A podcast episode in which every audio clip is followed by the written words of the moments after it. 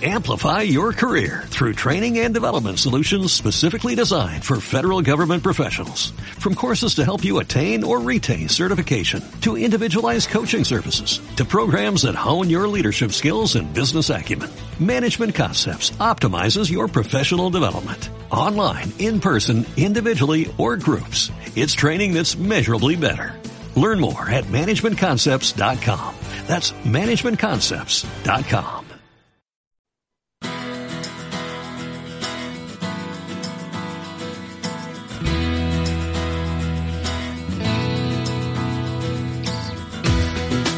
Después del trabajo, After Work, con Eduardo Castillo, Capital Radio.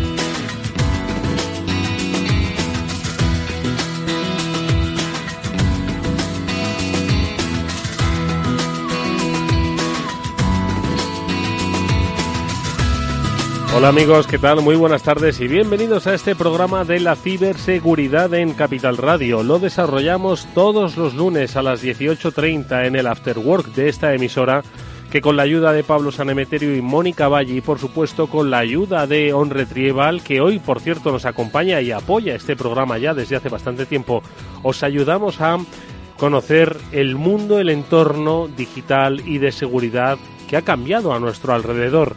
Hoy vamos a tocar un tema especial, pero en realidad de cosas que ya habéis oído. Vamos a profundizar un poco más en cómo es posible que una ciudad esté en manos de secuestradores virtuales.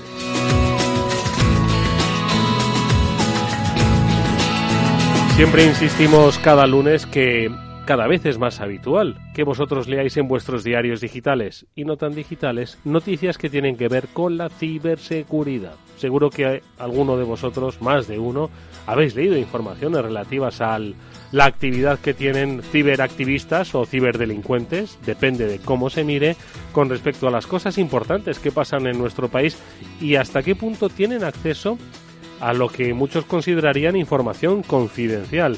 ¿Hasta qué punto estamos protegidos? Bueno, pues de eso es de lo que vamos a hablar hoy con la ayuda de los especialistas de On Retrieval, pero por supuesto guiados magistralmente, como lo hacemos todos los lunes, con esas sabias y buenas preguntas que Mónica Valle y Pablo Sanemeterio plantean a nuestros invitados. Mónica, Pablo, buenas tardes, ¿cómo estáis?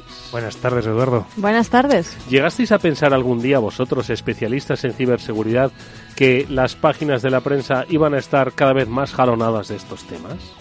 Mm, No, la verdad es que no mucho, al principio no. Yo la verdad es que ya llevo unos cuantos años dedicada a los medios, en concreto en ciberseguridad y en tecnología en general. Y al principio veía que poco a poco, cada vez más, había interés, poco a poco iba creciendo, poco a poco iba creciendo, y todavía que- creo que le queda.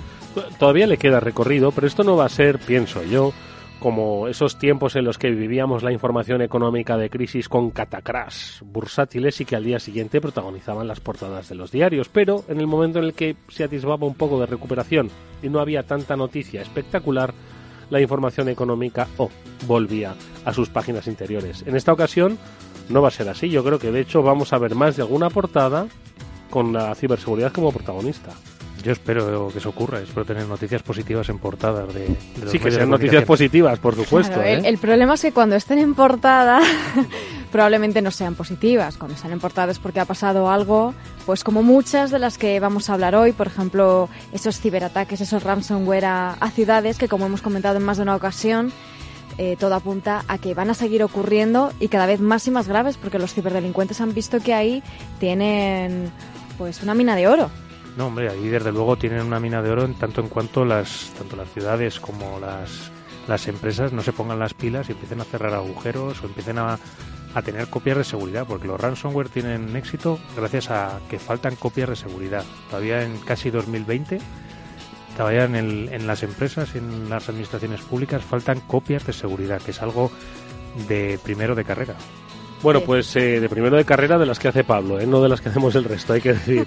bueno, pues eh, Mónica lo decía, Baltimore, Atlanta, muchas otras ciudades de Estados Unidos, pero también, ojo, instituciones aquí en España. Vamos a hacer un repaso sobre todo lo que ha pasado con la ayuda de Ignacio Solinís. Enseguida le vamos a saludar. Él es especialista de On Retrieval y no solo especialista en ciberseguridad, sino también en muchos otros aspectos, recuperación de datos e informática forense. Pero bueno, luego tendremos oportunidad de mm, eh, hablar con él y recordar cuáles son todas esas vías de trabajo que OnRetrieval desarrolla e implementa para empresas.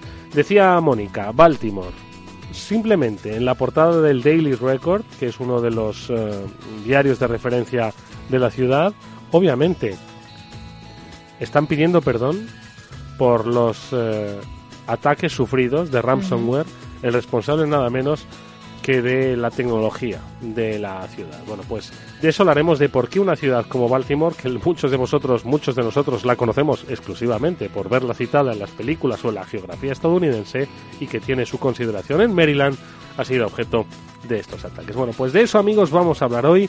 Ya sabéis que tenéis una dirección de correo electrónico para poneros en contacto con nosotros y por cierto, que es que no le damos mucha bola, pero lo vamos a hacer.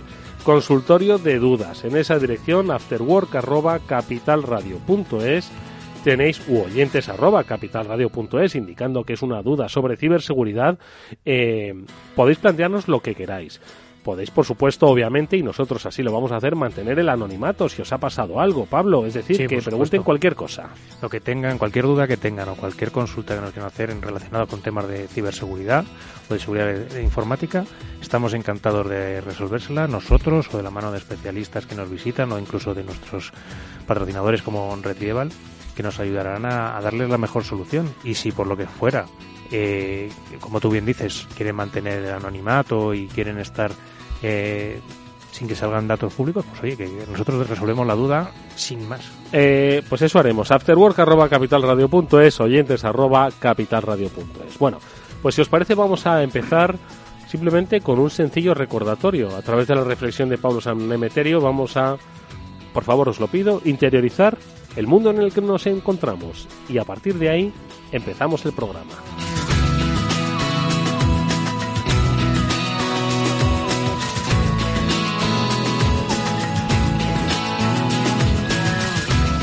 Habéis oído hablar de la transformación digital y cómo ayuda a las empresas, clientes y sociedad a optimizar los procesos y las relaciones entre ellos.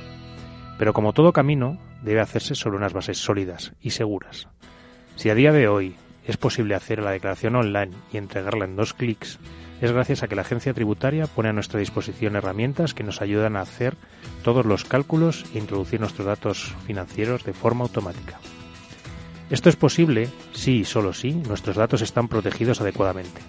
Para ello, se debe cuidar la disponibilidad, la integridad y la confidencialidad de los mismos, garantizando que los sistemas están fortificados, protegidos frente a vulnerabilidades y que no hay accesos no autorizados a los sistemas.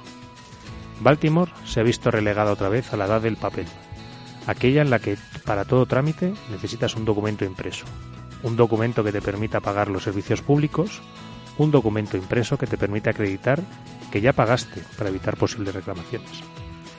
Para evitar la vuelta a la era del papel, debemos garantizar que todos los sistemas, incluidos los dispositivos IoT que nos comienzan a rodear, son seguros.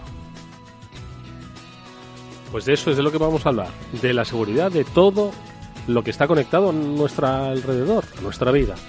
Es prácticamente pues desde que nos levantamos hasta que nos acostamos. Enseguida lo vamos a desarrollar.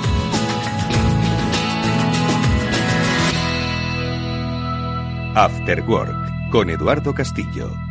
No te imaginas lo que nos ha pasado en la empresa. Nos han cifrado todos los datos y nos piden un rescate para desbloquearlos. Y todo por abrir un correo electrónico infectado. Menos mal que nosotros estamos protegidos con las soluciones de OnRetrieval que monitoriza, fortifica y gestiona la ciberseguridad de forma remota. ¿Y ellos pueden evitar que esto ocurra? Claro. OnRetrieval controla tus sistemas a distancia. Están vigilando las redes de tu empresa las 24 horas del día. Y yo que pensé que esto a las pymes no les podía ocurrir.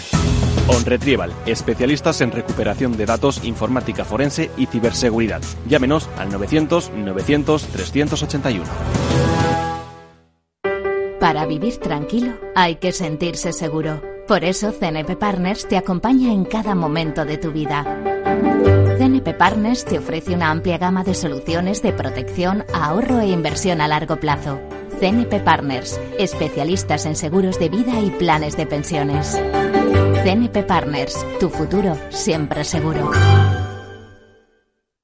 Capital Radio se desplaza a Alicante el próximo 3 de julio, donde analizará en una jornada gratuita de 6 y media a 8 de la tarde las principales claves para invertir en los mercados. Nos acompañarán BMO Global Asset Management, Arquia Profim Banca Privada y Universe Asset Management. Reserve su plaza y asista al programa en directo conducido por Luis Vicente Muñoz llamando al 91 283 3333 o en el mail eventos arroba capitalradio.es. El 3 de julio de 6 y media a 8 de la tarde en el Hotel Meliá Alicante, Plaza del Puerto número 3. After Work con Eduardo Castillo.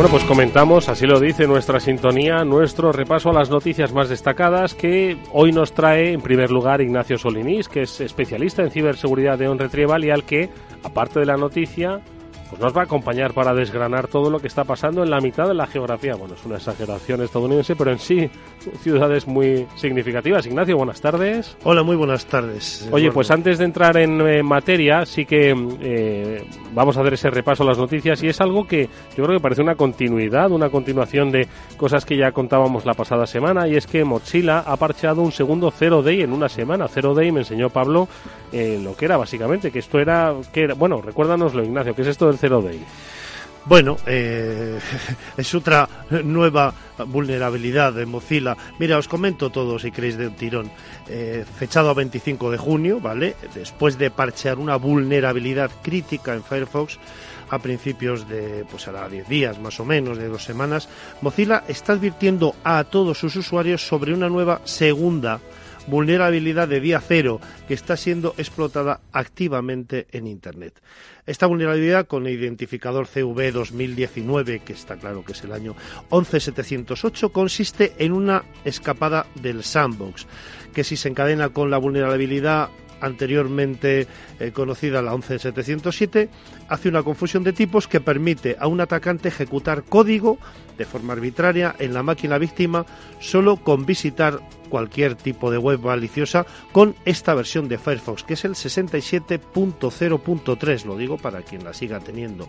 Por cierto, ¿qué es un sandbox, Ignacio? El sandbox del navegador es un mecanismo de seguridad que aísla procesos de terceras partes en el navegador, evitando que se puedan dañar otras partes del sistema operativo. En sí, el concepto sandbox, eh, por haceros un inciso, eh, que lo conocemos como, como, caja de arena, es un poco una caja de pruebas donde los niños juegan. En realidad, en un principio, me han comentado en muchas ocasiones que viene del término eh, militar y de desactivadores de minas de sandbox de caja de arena, que es donde se hacían las pruebas de balística, de manera que hacer explotar una granada o una bala en una caja de arena es mucho más seguro que hacerlo que hacerlo al, al, aire libre. En cualquier caso, ya se ha quedado el concepto de sandbox como si fuera un arenero, como un parque de niños, ¿no? que también es un poco un terreno de juego, pero porque sepamos lo que es un sandbox. A prueba de niños, ¿eh? Sí. A prueba de niños, pero que sepamos que un sandbox en sí, aunque hay varios tipos, es un lugar apartado en el que poder abrir un archivo o ejecutar una aplicación de forma segura sin que nos pueda dañar o vulnerar nuestros sistemas. ¿De acuerdo? Bueno, pues Mozilla era consciente de la primera vulnerabilidad desde el mes de abril, cuando el investigador de Google Project Zero lo reportó a la compañía, pero se dieron cuenta de la segunda cuando los atacantes comenzaron a explotar ambas fallas conjuntamente, probablemente algo que ya tenían planeado. Y otros usuarios de empresas de criptomonedas empezaron a denunciarlo. Patrick Wardell, un experto en seguridad de MacOS, publicó un reporte revelando que otra campaña diferente contra usuarios en posesión de criptomonedas está usando el mismo día cero en Firefox para instalar malware en MacOS. Es decir, nadie está a salvo. Ni entornos Windows, ni Linux, ni Mac, ni nada. De momento, en la ciberseguridad creo que ya se ha quedado demostrado que nadie está a salvo, no hay sistema completamente al 100% seguro. En este momento no está claro si los atacantes descubrieron la primera vulnerabilidad justo a tiempo cuando fue reportada Mozilla o ganaron acceso a reportes de bus clasificados de otra manera. En fin, Firefox ha liberado ya, eso sí, por fin la versión 67.0.4 para solucionar ambas vulnerabilidades. Y como siempre digo, desde el laboratorio de ciberseguridad de OnRetrieval venimos a recomendar dos cosas. La última es la tercera semana consecutiva, la primera que voy a decir es la tercera semana consecutiva que le digo, por favor, actualizar todo vuestro software, ya sea de un móvil, ya sea de como hemos visto en semanas anteriores, de vuestro robot de cocina eh, y sobre todo, si tenéis este Mozilla, este, este navegador, que es vuestra herramienta más utilizada, lo que más vamos a usar dentro de nuestro trabajo cotidiano, actualizarla a las últimas versiones que vienen parcheadas para evitar estos ataques, estas que em, intenten traficar o negociar con nuestros datos o que nos utilicen nuestra red como un bot. Y en segundo lugar, pues siempre recomiendo eh, la monitorización, como la que damos nosotros en OnRetrieval a través de Aramida. Eh, digamos, siempre pensamos que la ciberseguridad mejor es la que es un servicio como tal, no solamente dejarlo en manos de, hardware, sino a través de software, a través de personas, a través de inteligencia artificial y a través de, de firewalls, eh, todo es un conjunto, un servicio que estamos dando, monitorizar el tráfico de datos, impedir la fuga de los mismos, cumplir con la GDPR, la actual, actual ley de protección de datos y tener un entorno de trabajo mucho más seguro. Monitorizar. Eh, Ignacio, ¿cuándo una empresa debería llamaros? 900, 900, 381 para que le monitoricéis. A partir de que compre su primer ordenador independientemente de, independientemente del tamaño. Nosotros tenemos del sector y de la actividad. nosotros tenemos soluciones para cualquier tipo. Sobre todo estamos ahora especializándonos en pymes, porque evidentemente sabemos que mm, en grandes corporaciones ya se, había un movimiento grande, un movimiento importante de cara a bien implantar un SOC, un, Security Operation Center, o eh, contratarlo un tercero, como puede ser un Retrieval, pero en las pymes todavía estamos entrando eh, a hacer esta seguridad monitorizada, gestionada.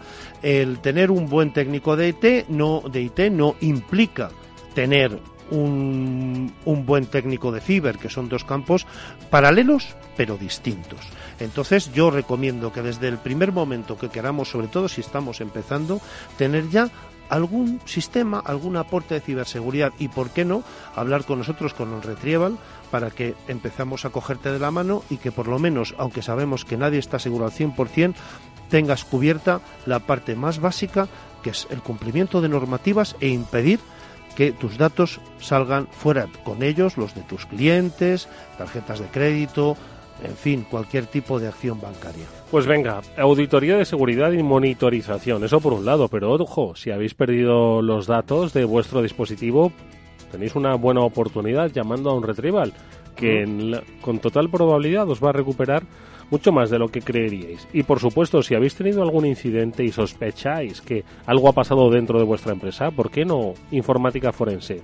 Son buenos especialistas. 900 900 381 y encima colaboran con este programa. Pero han pasado más cosas. Malware, uno nuevo, que bloquea a Mónica 2.000 dispositivos de IoT. Antes hacía referencia a Pablo a que efectivamente vivimos rodeados de Internet of Things, de cosas que están conectadas con otras y que nos teóricamente facilita la vida. ¿Qué ha pasado con esto que ha bloqueado estos dispositivos? Pues es verdad, Eduardo, hemos hablado muchas veces, de hecho, de la problemática que tienen esos dispositivos del Internet de las cosas, que para recordar a los oyentes, pues son todos esos aparatos que se conectan a Internet, que pueden ir desde esos televisores inteligentes o Smart TV hasta los frigoríficos, por ejemplo, y todos los demás dispositivos a los que tan solo con añadirles la capacidad de conectarse a una red Wi-Fi ya se convierten en inteligentes. El problema de todos estos aparatos es que los fabricantes se han esmerado mucho en sacarlos cuanto antes al mercado, en hacerlos bonitos, en, de diseño, pero la mayoría no se han detenido en invertir en su ciberseguridad.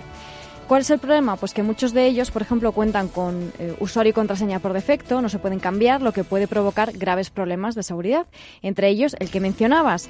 En este caso, ha sido un investigador de una empresa de seguridad que se llama Akamai que ha descubierto un nuevo malware al que han llamado Silex o Silex, que es el que está atacando a dispositivos del Internet de las Cosas por todo el mundo y en unas pocas horas ha conseguido atacar a más de 2.000 de esos equipos. De hecho, hay sitios en Internet donde se pueden encontrar este tipo de objetos conectados como que es una página web que la utilizan mucho los investigadores de seguridad y seguro que hay más gente, ¿no? Entre ellos, pues los ciberdelincuentes. Una característica común de esos dispositivos es que están basados en Linux y que cuentan con las credenciales de acceso por defecto, que es lo que decíamos que era uno de estos problemas. El problema es que una vez que este malware llegaba al equipo, reiniciaba el dispositivo para dejarlo totalmente inútil. Es decir, lo más curioso de este ataque es que no tiene ningún tipo de objetivo económico. El malware no sirve ni para recoger información de las víctimas, ni cifra los datos para pedir un rescate, nada. Lo único que hace es inutilizar el equipo, lo que se podría decir hacer daño porque sí. O quizás su desarrollador está intentando concienciar sobre la importancia de diseñar estos objetos con seguridad, aunque supuestamente su creador es una persona de 14 años, no sé. Una de las dos será. Eso o ayudar a vender más lavadoras. O ayudar a vender más lavadoras también. Conectadas. Bueno, pues ojito con eh, las cosas conectadas que cada vez son más en nuestro hogar, que nos parecen, por supuesto, y lo son, mucho más eh, eh, facilitadoras de una vida sencilla, pero que, también nos exponen todavía más a lo que ya nosotros mismos nos exponemos a través de nuestros smartphones. Más cosas, Pablo, la policía alemana. Creo que ha saltado la casa de un eh, de un pirata. No, de un desarrollador de un, software. Vale, este no es un... Vale. todavía, todavía, todavía lo dejamos en presunto. Es que si han, han asaltado su casa, digo, pues entonces bueno, algo, ha debido hacer, ¿no? En España también tenemos algún caso de que ha asaltado la policía a la casa de algún investigador de seguridad y no había cometido ningún delito. Bueno, o sea que, bueno, poco a poco, poco, a, poco, que a veces también cuando vienen con según qué injerencias de otros estados, pues no se no se toman a veces determinadas acciones bien, no se investiga bien. Ahora lo que vamos, OmniRat, ¿vale? Es una herramienta de, de, las que se conocen como RAT, que son Remote Administration Tools, o herramientas de administración remota de sistemas entre las que en este caso se llamaba OmniRat porque permitía administrar Android, MacOS, Linux, Windows, o sea, prácticamente todos los sistemas operativos. Este desarrollador advierte claramente en su página web que es una herramienta legítima, que solo se trata de, administrar em, equipos de forma remota, que si se hace mal uso de ella no es por porque él la haya diseñado para esto, sino simplemente porque alguien la está usando mal. Entonces, bueno, pues ¿de qué se sospecha un poco? Pues bueno, de que esta herramienta ha sido utilizada por, en distintas campañas por, por grupos delincuentes y en una de ellas pues utilizaban o intentaban hacerse pasar por KPC, Kuwait Petroleum Corporation. Entonces, en, la noticia no se, no se termina de vincular este, este hecho de KPC con, con el del desarrollador, pero bueno, ahí se deja que igual es, tiene algo que ver no se termina de decir al 100%. Pero bueno, el caso es que este desarrollador de una herramienta que la han legítima y que se utiliza en muchos sistemas para administrarlo remotamente y facilitar la vida a los administradores de sistemas, pues ha sido utilizada por ciberdelincuentes y en ese uso malintencionado pues igual ha caído este, este desarrollador. Todo esto también pues no, tendremos que ponerlo en presuntamente porque no sabemos eh, cuáles son los, los hechos que se le imputan a esta persona. Bueno, pues eh, eso habrá que esperar. Nosotros eh, seguro que lo contamos y eh, clarificamos todavía más este caso. Vamos nosotros a arrancar. hay una noticia más, pero la vamos a comentar ya dentro del contexto de nuestra tertulia, que arranca ya mismo.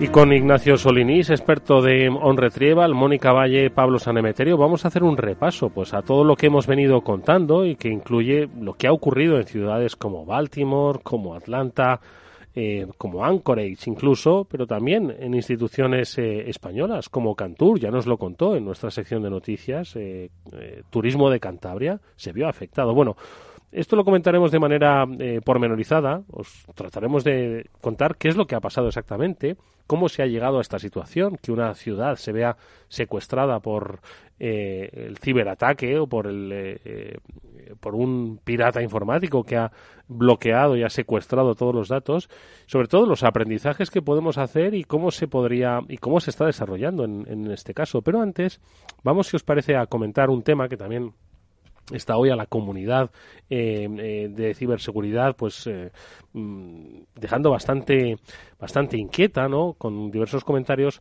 sobre un ataque a una infraestructura que eso Ignacio Mónica Pablo me lo tenéis que explicar bien y se lo tenéis que explicar bien a los oyentes. Qué es lo que ha pasado en una infraestructura de OpenPGP que como digo está creando bastante revuelo a ver. Bueno pues OpenPGP es una es, es una infraestructura, una herramienta que se utiliza criptografía simétrica. Yo creo que alguna vez en el programa hemos hablado de criptografía simétrica, ¿vale? En contraposición a la criptografía normal que conocemos normalmente la, el público común que, o, el, o el cifrado, por ejemplo, de Julio César. En criptografía simétrica, al contrario de que en simétrica solo se tiene una clave para cifrar y para descifrar, existen dos claves. Una clave con una, y al, al existir estas dos claves, con una puedes cifrar y con la otra descifras que te permite estructuras de dos, de dos tipos, básicamente. La, la, típica de cifrar, es decir, yo te mando, generas una estructura de clave pública, clave privada con, estas, con estos pares. Una te la guardas en un sitio secreto, esa es la clave privada. Y otra es la clave pública que pones a disposición de cualquiera que te quiera mandar un mensaje.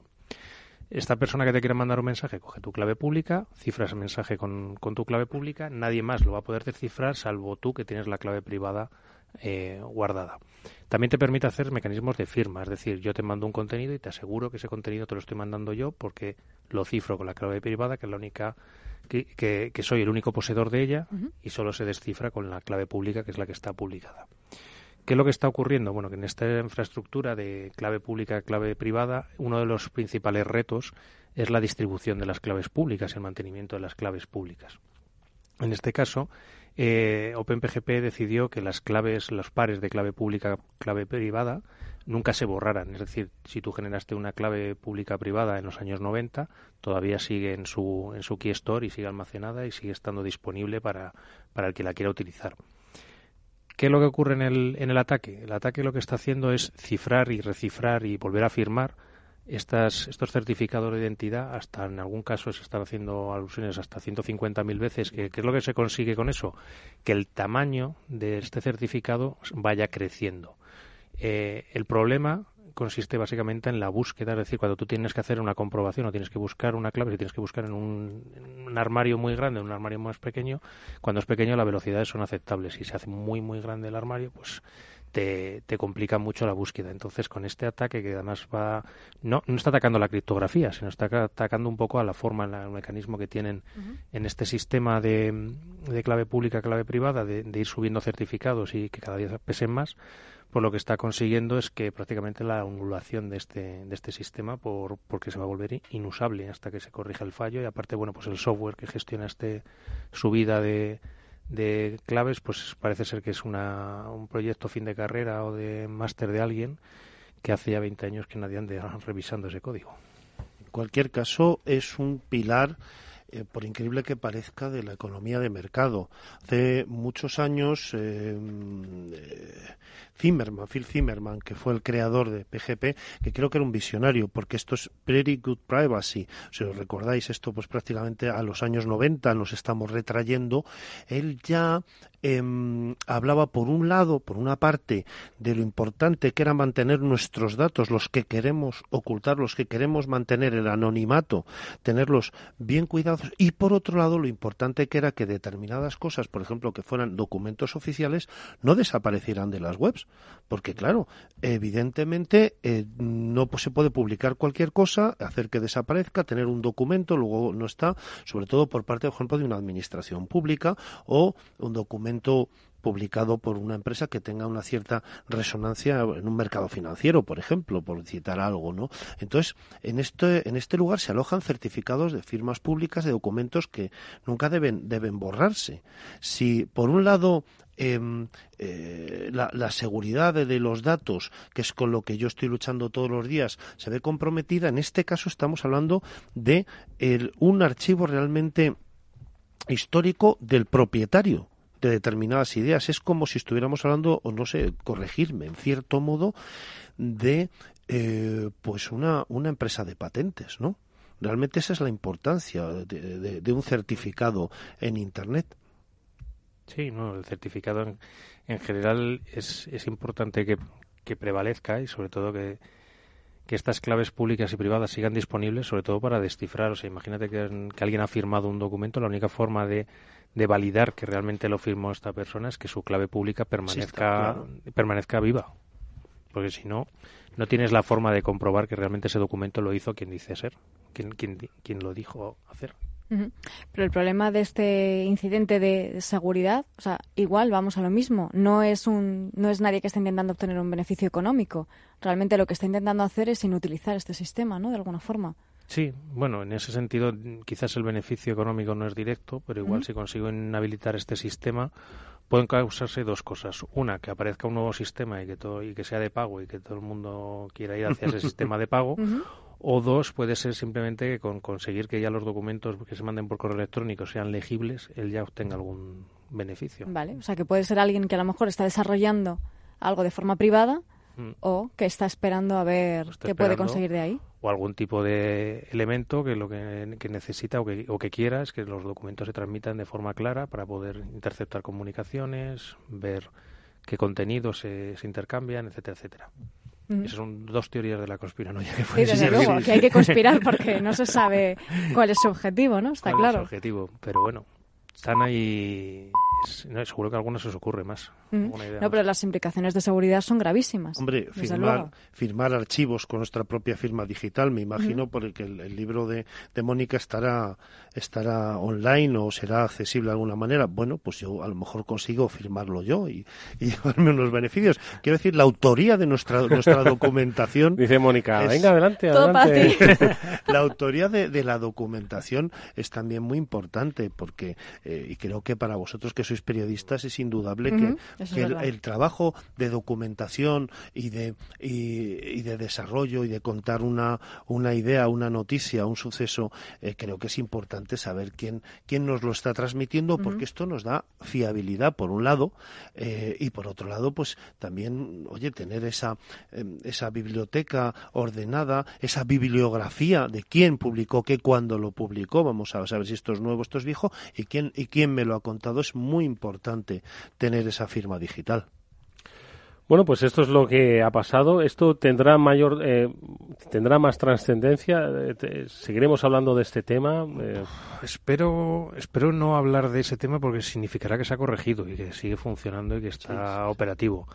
La verdad es que las noticias y, el tipo de fallo apuntan a que va a ser complicado, costoso resolver el, el incidente. Hombre, yo se me ocurre una un intento rápido quizás y no y seguramente con muchos inconvenientes que no que no se han estudiado puede ser limitar el número de veces que puedes firmar un certificado a tres cuatro cinco no sé.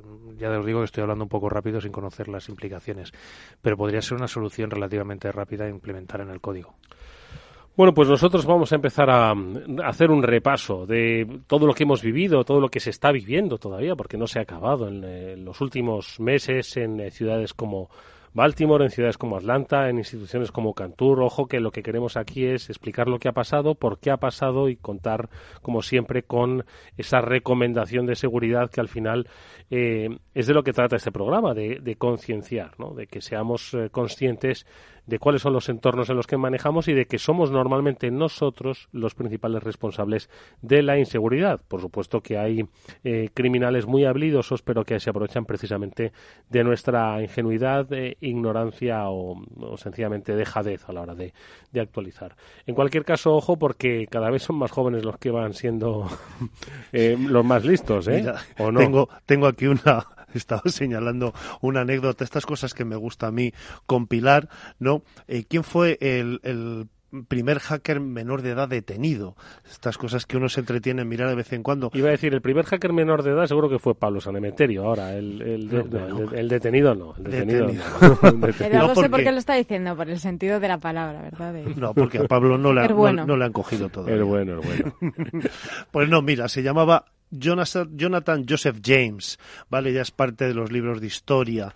Eh, fue detenido en el año, el 26 de enero del año 2000, y os digo, entre junio y octubre de 1999 se llega a uno de los episodios más increíbles de la historia de los cibercrímenes.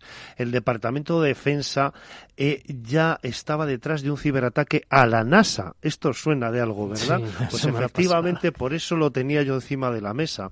Este, este chaval eh, operaba bajo el seudónimo de Comrade eh, y consiguió romper la seguridad de la NASA a acceder a 13 ordenadores donde robó software e información por valor de 1,7 millones de dólares. No es una cifra grande para ser la NASA, pero esto, eh, esta acción les podía provocar pérdidas de 41 mil millones debido a que lo que estaba llevándose era código fuente que controlaba los elementos críticos de supervivencia dentro de la Estación Espacial Internacional. Eh, efectivamente, si él los hubiera tocado, podría haberse producido incluso la muerte de alguna persona. Pues como digo, el 26 de enero del 2000, los agentes del DOD, la NASA y el Departamento de Policía de Pinecrest eh, conseguían finalmente eh, detener a Jonathan que bueno, pasó un tiempo en un correccional, luego tuvo problemas con las drogas, etcétera, etcétera. Y él, bueno, una de las cosas que hacía que el gobierno no tenía demasiadas medidas de seguridad y que en la, mayor parte de sus ordenadores sí que ellos carecían de la de, auténtica seguridad informática. Hablamos del año 99, año 2000, ¿no? Eh, y que conocía la, red de la NASA como la palma de su mano. En cualquier caso, este chaval no acabó bien. El 18 de mayo de 2008, ¿no? Jonathan, con ya 25 años, fue encontrado muerto en la ducha de su casa con un balazo en la cabeza. Vaya, hombre. Todo indicaba un suicidio por las notas que había dejado, pero bueno, en estos casos siempre ahí lo dejo. Mm, este hombre pues andaría vendiendo determinadas informaciones. se hablaba de mafia, se hablaba de, bueno, de otros, de otros tipos de delincuentes ya mucho más eh, duros. Y en cualquier caso, bueno, ha pasado los libros de la historia como el primer menor de edad que lo único que dijo que él manejaba muy bien eh, C++ y Unix. Y con eso consiguió entrar en la NASA en el mes de octubre de 1999. Estaba pensando en que la NASA pues es eh, fuente recurrente de, ataques, ¿no? Hombre, a ver, hace poco que, contamos una noticia aquí sobre la NASA, ¿no? Sí, con una Raspberry Pi. Sí. con una Raspberry Pi, pero vamos, que todo lo que son grandes instituciones suelen ser foco de, de ataques. Sí, imagino que decir hackeado a la NASA pues suena bien, entonces van a por ella, ¿no? Hombre. Sí, no, es como la del Pentágono también en los Estados Unidos, como pues cualquier banco importante o, cualquier compañía de un gran tamaño, de, en este caso en España sería el IBEX 35, cualquier blue chip del IBEX 35, pues tiene que tener un montón de, de ataques. A mí la verdad es que cuando hablaba de jóvenes me estaba acordando también de Sammy Kafkar, no sé si os acordáis, el, del gusano de, MySpace, además condenado a no tocar un ordenador durante mucho tiempo. Es curiosa condena difícil de cumplir. Sí, bueno, pero él lo, lo, consiguió y a día de hoy, bueno, pues un investigador muy respetado y, ya puede, yo creo que ya puede tocar ordenadores. Ya puede utilizar ordenadores. Bueno, pues eh, vamos a hacer eh, una brevísima pausa y enseguida, eso, vamos a empezar a hablar de... Mm, de Baltimore. After Work con Eduardo Castillo. Yo habré conseguido estabilidad. Tú habrás invertido en confianza. Cuando inviertes en tesoro público, el futuro se escribe en futuro perfecto. Es lo que tiene invertir en una economía que mira con optimismo hacia adelante. Infórmate en tesoro.es. Invierte en futuro perfecto. Gobierno de España. Amaneces antes que el sol y conviertes la vida en nueva vida. Y alimentas el futuro de los tuyos. Te proteges de enfermedades. No te rindes ante las adversidades. Y cada día empiezas de nuevo. Eres de una naturaleza especial. Por eso hay un seguro especial para ti. Agroseguro. Más que un seguro. Finanbest. Palabra de cliente. Siempre estamos batiendo al mercado, tienes esa cierta garantía de que estás obteniendo una buena rentabilidad en función de los tiempos que corran y, tú no te preocupas, ¿no? De ser un experto. Nuestra cartera 20 se ha colocado como la segunda entre 95 fondos comparables y la cartera 40 como la tercera entre más de 140 fondos a cierre de julio de 2018. Finambes.com. Fácil, transparente y rentable. After Work con Eduardo Castillo.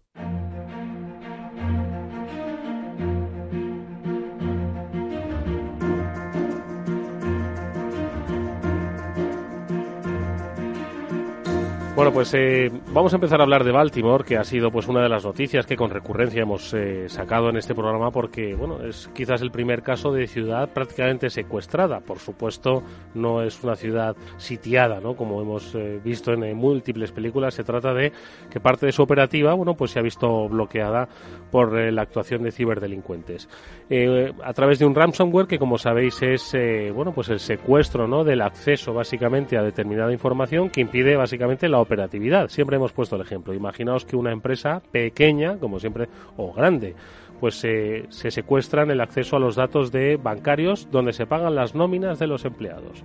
¿Qué pasa el día 30 de cada mes o el día 30 del mes en cuestión? Pues que no se pueden hacer esas transferencias. O el pago a proveedores. O, el, pago, a Hacienda. O la seguridad social. O la seguridad social. Es decir, y bueno, pues eh, eso se ha producido, entre otras cosas, en eh, Baltimore. Pero mira, yo os quería, os quería, mm, vosotros que sabéis inglés, pero y los que no sabemos, nos va a ayudar Javi Luengo a entenderlo. Esto decía hace, pues casi un mes, el alcalde Bernard C. Jack, el mayor de Baltimore.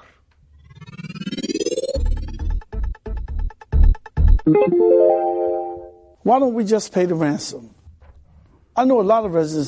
Muchos de nuestros vecinos nos comentan que por qué no deberíamos haber pagado el rescate o por qué no pagamos el rescate. Bueno, pues primero han aconsejado que desde el FBI o los servicios secretos pues que no se pague. Segundo, no es la forma en la que nosotros actuamos y no vamos a recompensar los, los comportamientos criminales. Eh, si no pagamos el rescate, tampoco hay garantías de que podamos desbloquear este sistema y no hay manera de hacer un seguimiento del pago o ser capaces de confirmar lo que hemos hecho, que ya hemos pagado. La manera en la que nos requieren este pago no nos asegura que vayamos a volver a ser objetivo de otro malware en el futuro y que todavía pues se tendrían que tomar medidas para que hemos tomado para garantizar un entorno seguro y que se confía en que se están llevando a cabo los pasos necesarios para acabar cuanto antes con este ataque.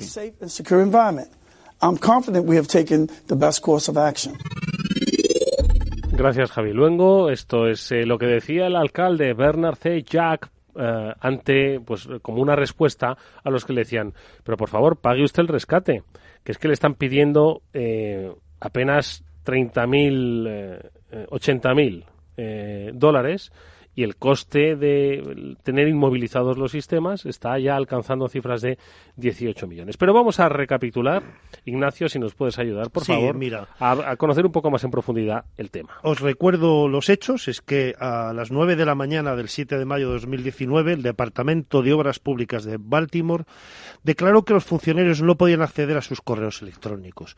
Quizás de ahí donde partió el primer mal uso del enemigo interno que siempre mm. hablo yo, el que no tenía que haber dado clic donde no estaba seguro de la información, era el comienzo de un ciberataque a gran escala, de un secuestro de datos, es decir, un ransomware, que más tarde infectaría todos los equipos y sistemas de la ciudad. A día de hoy, sigue activo. ¿eh? Estamos hablando que solamente un tercio de los funcionarios han recuperado su información.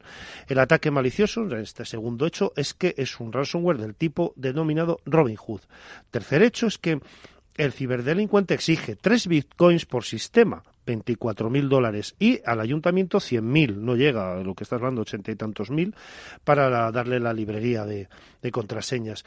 Eh, cuarto hecho es que la autoridad se ha negado a pagar, evidentemente, y que quinto, algunos expertos apuntan a que el creador de este, eh, de, este sistema de, de vulnerar eh, los ordenadores fue creado, el Eternal Blue fue creado como un arma virtual, que podía ser creado por el propio Estado norteamericano, por la propia NASA. Pero esto, como sabemos, en la rumorología en el Estado... Ciencia ficción. Eh, esto siempre está los conspiranoicos, ahí, ahí anda. En cualquier caso, este sistema obliga todavía a día de hoy a los ciudadanos a ir a pagar sus recibos a pie a las oficinas y pagar sus facturas en mano, porque eso sí, al igual que en España, no se admite eh, ningún tipo de retraso en el pago de nuestras obligaciones. Eh, eh, muy buena situación del caso de Baltimore, de cómo, de cómo arranca, y precisamente esa es, os lanzo dos preguntas eh, para que me las podáis eh, resolver eh, a ver si, si, logramos un poco entender qué es lo que pasa. Uno, dice Ignacio, correos electrónicos nadie tenía acceso. El paciente cero se encontraba en uno de esos correos electrónicos, es decir, algún funcionario, por lo que fuese, abrió ese correo electrónico. Dos, de ahí empezó todo y se ha contagiado prácticamente todos los sistemas eh, institucionales de la ciudad. Es decir, una ciudad conectada, si esto se produce, imaginaos en Madrid, en el departamento de movilidad, esto podría al final eh, contagiarse hasta el departamento de Hacienda. ¿Así es como se producen? Si no están correctamente segmentados, sí. A mí me vais a dejar que haga un pequeño apunte. Eh, Eternal Blues eh, apareció en el leak de Ball 7 que estaba asociado a una serie de herramientas de la NSA. Con lo cual, pues por ahí la atribución es bastante más... Que es creíble, ¿no? Que es bastante este creíble de que está detrás de ella la NSA y bueno, hay otras teorías al, respecto. En general, bueno, si no están adecuadamente, volviendo a la pregunta de Eduardo, si no están adecuadamente segmentadas, es decir, si no están adecuadamente separados esos departamentos, eh, es bastante probable que una infección en uno en uno de ellos acabe afectando al, departamento de al lado. Probablemente tenían a lo mejor un entorno virtualizado todo en red y al final, si uno de los empleados públicos, en este caso, o quien sea, es infectado, ese ordenador que está en red con todos los demás, pues va infectando el resto porque así es como actúa precisamente este tipo de ransomware que comentaba Ignacio. Mm. No, y sobre todo más, si no has parchado los sistemas adecuadamente, que siempre hay una creencia quizás eh, bastante falsa de seguridad, en el sentido de como estoy detrás del firewall, yo ya estoy protegido. Es decir, como no salgo, no estoy expuesto directamente a Internet, mi ordenador está protegido, no es tan importante que lo parche. Este es un típico ejemplo que te muestra por qué es importante parchear todos los equipos de una organización y que estén todos correctamente al día de actualizaciones, porque si se te cuela un, malware de estos por un correo o por un fallo en alguna persona, este malware va a intentar utilizar esta vulnerabilidad y replicarse en distintos sistemas.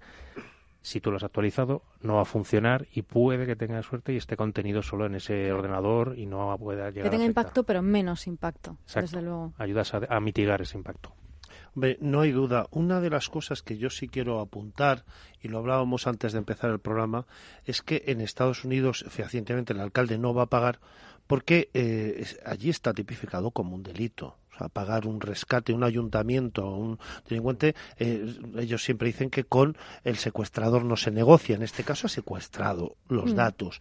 Y de esto, que nos retrieva sabéis que sabemos bastante, nosotros nos fundamos como una empresa de recuperación de datos.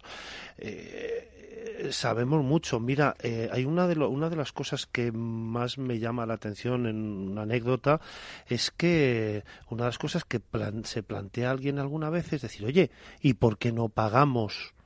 Mm, los rescates y, mm. y, bueno pues se hace una factura más de bueno pues esto sería constitutivo de delito puede ser no lo voy a decir que sea pero puede ser constitutivo de delito ya que te estás lucrando ¿eh?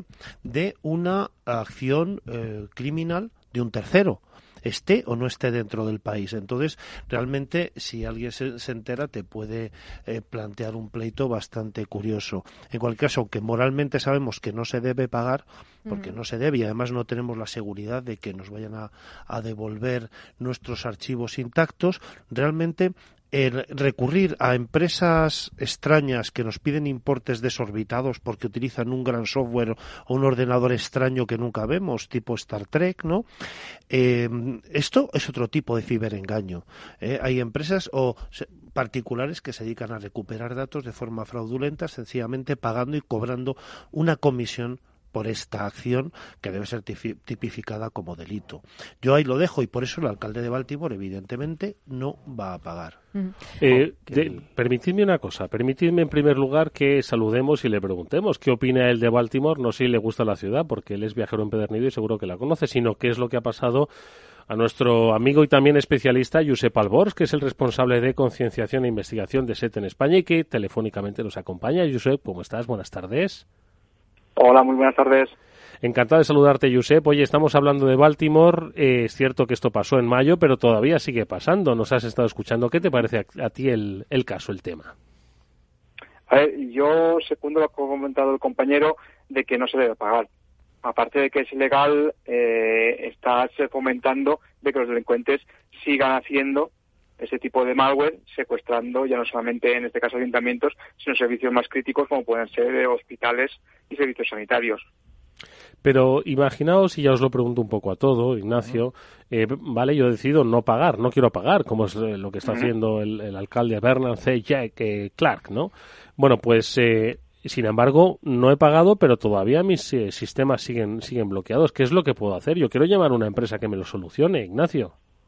Eh, bueno, efectivamente hay maneras, no en todo, pero eh, nosotros eh, podemos recuperar ya gran parte de, de los ransomware que existen. No todos, evidentemente, es un tema de estudio, nos vamos poniendo al día. Los malos siempre nos llevan tres semanas de ventaja, un mes de ventaja. En cualquier caso, eh, hay que tener un backup. Señores, estamos en el mes de julio del año 2019. Eh, muchísimas empresas no tienen un backup y ya lo veremos luego con Cantur con el tema de Cantabria. Hay que tener un backup efectivo y que sepamos que está aislado y sano. Hay que tener un backup de algún tipo, aunque sea un cloud, algo em, que funcione bien instalado, ¿no? Luego como veremos, pero por lo menos tener un backup de esos datos y bueno, antes yo desde luego lo recomiendo mucho antes que recurrir luego ya a un servicio de recuperación, que bueno, yo encantado, nosotros lo sabemos hacer, pero un backup, contratemos un backup que está dentro de la ciberseguridad. ¿Por qué no se hace todavía esto? No sé, Josep, que por cierto quiero eh, preguntarte cómo te encuentras, que sé que has estado un poquito pachucho. ¿Estás mejor? Sí, ahora mejor. Ahora en observación y Si se te, cuando si se te nota en la voz, hombre. Está muy bien. Sí, sí, sí, sí. Ahora ya es cosa del médico, que me diga que tengo que comenzar a partir de ahora. Y yo no sé tú qué dirás, pero en fin, me alegro de que, de que estés mejor. Pero sobre todo, a ver, no sé qué dirás tú. Yo, desde luego, lo más fácil que se me ocurre es un backup. Eh, aparte de todo, y te agradezco el apoyo también a lo que me dices, que no se debe pagar este tipo de, de, de secuestros. Pero yo, a mí lo más fácil que se me ocurre, desde luego, es, es tomar una, una medida básica, como puede ser esa, tener copia, ¿no? Totalmente de acuerdo. Es algo que actualmente todas las empresas, sean del tamaño que sean, deberían contar para poder reponerse situaciones como la que estábamos comentando. Es algo que es perfectamente asumible y no es un gasto, es una inversión.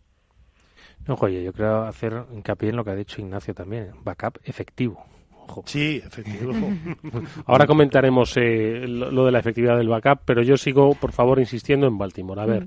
eh, Respecto Mónica. a lo que habéis dicho, totalmente de acuerdo que no hay que pagar. ¿Por qué? Porque estás dando a otros ciberdelincuentes el caramelito de, ah, mira, si está pagado, yo también quiero. ¿Qué pasa? Que hay otras dos ciudades más pequeñas, no son como Baltimore, pero lo comentábamos, eh, no sé si fue la semana pasada o la anterior. Riviera Beach, por ejemplo, en Florida, en Florida tiene 35.000 habitantes, que tampoco es tan pequeña. Y otra que se llama también Lake City. Las dos han sido unas de, la- de- dos de las últimas víctimas conocidas por lo menos del ransomware. Pues las dos han decidido pagar, Pagar. en contra de las directrices del gobierno de Estados Unidos, porque como bien decía Ignacio, Igual es- al alcalde eso de está Lake City prohibido. o de Riviera se le cae el pelo. Pero bueno, sus plenos locales han aceptado pagar eh, 500.000 euros en la primera localidad en bitcoins a los secuestradores. Entonces, claro, esto que sucede, como bien habéis dicho, que va a haber muchos más cibercriminales que van a atacar otras ciudades y otros sistemas críticos, como bien decía Josep, porque saben que en algún momento se paga. Hombre, yo se estoy- paga y no siempre se recupera la información. Exacto. De hecho, Ah, eh, hay más casos. Eso es una de las cosas Y además además que... hay, hay ejemplos de que se ha pagado, supuestamente se ha recuperado la información y al cabo de unas semanas o meses se ha vuelto a cifrar de forma automáticamente porque la herramienta de cifrado venía preparada, venía proyectada para activar. Porque si has pagado una vez, pagarás más veces. Claro. A ver, es lo que dice el, el alcalde en su discurso, que te lo dice acertadamente. Dice, no hay garantía de recuperar la información, evidentemente. Ninguna. Aunque los, aunque siempre se ha dicho que esta gente que se dedica al ransomware, pues como buen negocio, pues cuidan a sus clientes que pagan y tratan de devolverles su información. Bueno, Y- hay de todo. Hay, Hay de todo, Tenéis exacto. que pensar que ahora mismo el ransomware ya no es como hace un par de años que había solamente cuatro o cinco grupos importantes. Ahora se ha extendido el ransomware como servicio. Cualquier hijo de vecino sin conocer nada de programación, nada y lo más básico de informática puede crear una variante de ransomware y eso no te va a garantizar para nada que te vayan a recuperar la información habiendo pagado el rescate. Oye, ¿y qué es lo que- no saben ni cómo hacerlo. ¿Y, y cómo están trabajando ahora mismo eh, para la recuperación de la normalidad en Baltimore, en ciudades como la que estamos eh, analizando? ¿Qué están haciendo? A ver, Josep, ¿qué crees que están Bueno, haciendo? eso me, eso me gustaría a mí saber que lo confirmen, pero como la información es bastante opaca y no quieren tampoco dar pistas, yo deduzco que estarán tirando de restauraciones parciales que tendrán por ahí dispersos en varios departamentos, el de policía, el de bomberos y demás, y a partir de ahí irán tirando intentando recomponer toda la base de datos que están haciendo. Pero claro, eso es algo muy laborioso, tienen que comparar los datos que tienen, que no estén eh, machacando con, con, piezas antiguas, algo que puedan tener más actualizado y todo eso verificarlo, pues estamos hablando de una ciudad de bastantes habitantes. Eso cuadrarlo luego con que siga, siga reflejando la realidad, porque imagínate si es algún algún, que no sé si es el caso, pero imagínate si está afectado algún registro de la propiedad o algo similar, tienes que ponerte a... De hecho, de hecho no se produce venta de bienes raíces desde hace varias semanas. ¿eh? Y, eh, por ejemplo, eh, la compañía de agua no emite facturas. Hay, hay varios datos. Eh, básicamente, la compañía eléctrica no tiene alertas de seguridad, cosa que, bueno, pues es peligrosísima, más en verano en casos de incendios y cosas así. En fin, ha creado una serie de, de caos, pero evidentemente a lo mejor a base de pequeñas em, vacas parciales que haya depósitos de repositorios de información, quizás se pueda empezar a recuperar el sistema pero mm. claro, no, no sabemos exactamente qué están haciendo. Para componerlo. Y ojo que también, otra cosa que también dice el alcalde que dice en su favor para no pagar, es que no hay garantía de no seguir infectado, que es una de las cosas que apuntaba también Josep. O sea, no, tienes garantía de que no sigas infectado con otro malware o que te vaya a saltar, como bien ha dicho, un mes más tarde o, o a seguir pagando. El problema, yo estoy de acuerdo con vosotros tampoco, no hay que, hay que, no, no se debe pagar, no se debe eh, ayudar a esta gente que te está extorsionando y, que te está eh, poniendo una pistola entre, entre tu continuidad de empresa o de negocio y, y, tu día a día, pero también hay que ponerse en, en, la piel de determinadas empresas o determinadas situaciones que tú imagínate que tienes que poner todas las facturas una detrás de otra para hacer la declaración trimestral del IVA y no tienes ninguna. el problema, uno de los problemas que creo que hay aquí es ese mensaje que se está lanzando porque Baltimore está diciendo, o se ha filtrado, no sé si lo han dicho ellos, es que nos está costando 18 millones de dólares solucionar este embrollo. Y sin embargo, llegan las otras localidades y dicen, yo me he gastado 500.000 euros en solucionar esto. Claro, cualquier otra empresa o localidad que se, mm, que se tenga que poner frente a este problema dirá, ¿qué prefiero? Pagar 500.000 euros o enfrentarme a 18 millones en reparaciones y... Pero, pero Josep, y lo ha dicho muy bien Josep, es que efectivamente dice, no sabes si te ha dejado otro Ramson residente, oculto, en cualquier tipo de archivo, latente, para que dentro de un año y medio vuelva a producirse esta, esta infección. Vamos a ver, o, otra distinta, eh, quizá mucho más grave. Si tú eh, fueras un político y estuvieras en la situación de este Bernard Jack Young, eh, tú imagínate que pagas y dentro de seis meses aparece un, un, ransom que se ve la trazabilidad y se sabe que es parte del mismo. Evidentemente ya has perdido tu cargo, o sea, puedes presentar tu dimisión porque has hecho ya no solo el ridículo, sino has hecho un daño a la ciudad irreparable. Entonces creo que eh, el principio de, mantenerse firme con el tema de la ciberseguridad y, no pagar, eh, creo que, es, un, es un buen consejo. Es duro porque sabemos que nos trae una ciudad del siglo XXI a 1977, pero Mm, por decir una fecha, ¿eh? ¿eh? pero pero es así. Lo mismo, pues eh, al volver una fecha atrás, pues se puede fumar en los bancos. Pero eh, pero, desde luego datos informáticos no van a tener. Oye, para cerrar el capítulo Baltimore, estamos mirando aquí, está a 100 kilómetros, bueno, a 150 kilómetros, está Filadelfia al norte y al sur, más, más cerca está Washington DC. A ver, seguro que están mirando estas ciudades, yo creo que solo por la proximidad geográfica lo que le está pasando a su vecina y se estarán preguntando, entiendo que ya lo habrán hecho, ¿no? Pero ¿qué es lo que eh, deberían estar haciendo? ¿Cómo creéis que se están securizando o se han securizado? Aparte de, por supuesto, un backup con toda la información, ¿qué más estarán haciendo? Yo entiendo que lo primero es ponerse también al día de actualizaciones de software, es decir, que no se les quede ninguna actualización pendiente. Sé que esto es un, esto es muy fácil decirlo, pero luego realmente llevarlo a cabo con algunas dependencias que tienen desarrollos que tengas y demás es complicado, pero tienes que tratar de tenerlo al día todo el, todo el sistema de operativo y aplicaciones. Otras cosas que puedes hacer. Dime, dime, sigue. No, conociendo además cómo se está propagando muchas variantes ransom últimamente, los puertos y protocolos de RDP monitorizarlos con lupa y cambiar contraseñas que sean fácilmente desbloqueables por fuerza bruta. Mm. Y, por supuesto, invertir en concienciación porque hablamos mucho de concienciación de empleados, también en las administraciones públicas necesita esa concienciación, invertir en esa formación de todos los empleados. Cualquiera que use un ordenador, da igual donde sea, tiene que conocer por lo menos pues esas técnicas, como sabemos, de ingeniería social, esos phishing, que al final seguramente ha sido algo así a través del correo electrónico, como ha empezado este caso, probablemente. Sí, exacto, totalmente de acuerdo. Concienciación emplear, eh, hacer una inversión en herramientas de, seguridad, tener también auditorías lo más constantes que se pueda sobre la, la, parte que tienes expuesta o el perímetro que tienes expuesto en Internet. Ya eso cada vez son medidas un poco más, más costosas, un poco más complejas de, de implementar, pero bueno, las primeras son el ABC que tampoco deberían costar tanto llevarlas a cabo. Bueno, pues eh, esperemos que de verdad ¿eh? en Baltimore bueno, pues puedan recobrar la normalidad, pero Ignacio, eh, nos vamos a ir a otra ciudad. Yo sí, esta, eh, digamos, la he mirado con mucho más cariño. bueno, me ha hecho gracia por, la lejanía. Matsu, ¿dónde está Matsu? Pues bueno, Matsu. la infección por ransomware Bit Paymer ha obligado a la ciudad de Anchorage, Alaska, a usar máquinas de escribir durante más de una semana. Exactamente ha sido en Matanuska Susinta, Anchorage, Alaska, ¿vale? Conocida popularmente como Matsu. Se está todavía intentando recuperar de algo que sucedió en julio de 2018, cuando aparecieron los primeros signos de un malware que nadie esperaba. ¿Y qué pasó? Pues que el personal de informática mm, tuvo que tirar abajo todas las, conexiones, estuvo trabajando en sus 150 servidores intentando limpiarlos y eh, sus 650 PCs, que es todo lo que hay en Matsu, porque aunque eh, tiene el tamaño de Haití y la República Dominicana juntos, os hacéis una idea, solamente ese territorio tiene 100.000 habitantes. ¿Vale? Eh, y mm, su pueblo principal, el pueblo principal de esta zona es Matsu. Bueno, pues Matsu se ha quedado no solo sin correo electrónico, sino sin teléfonos.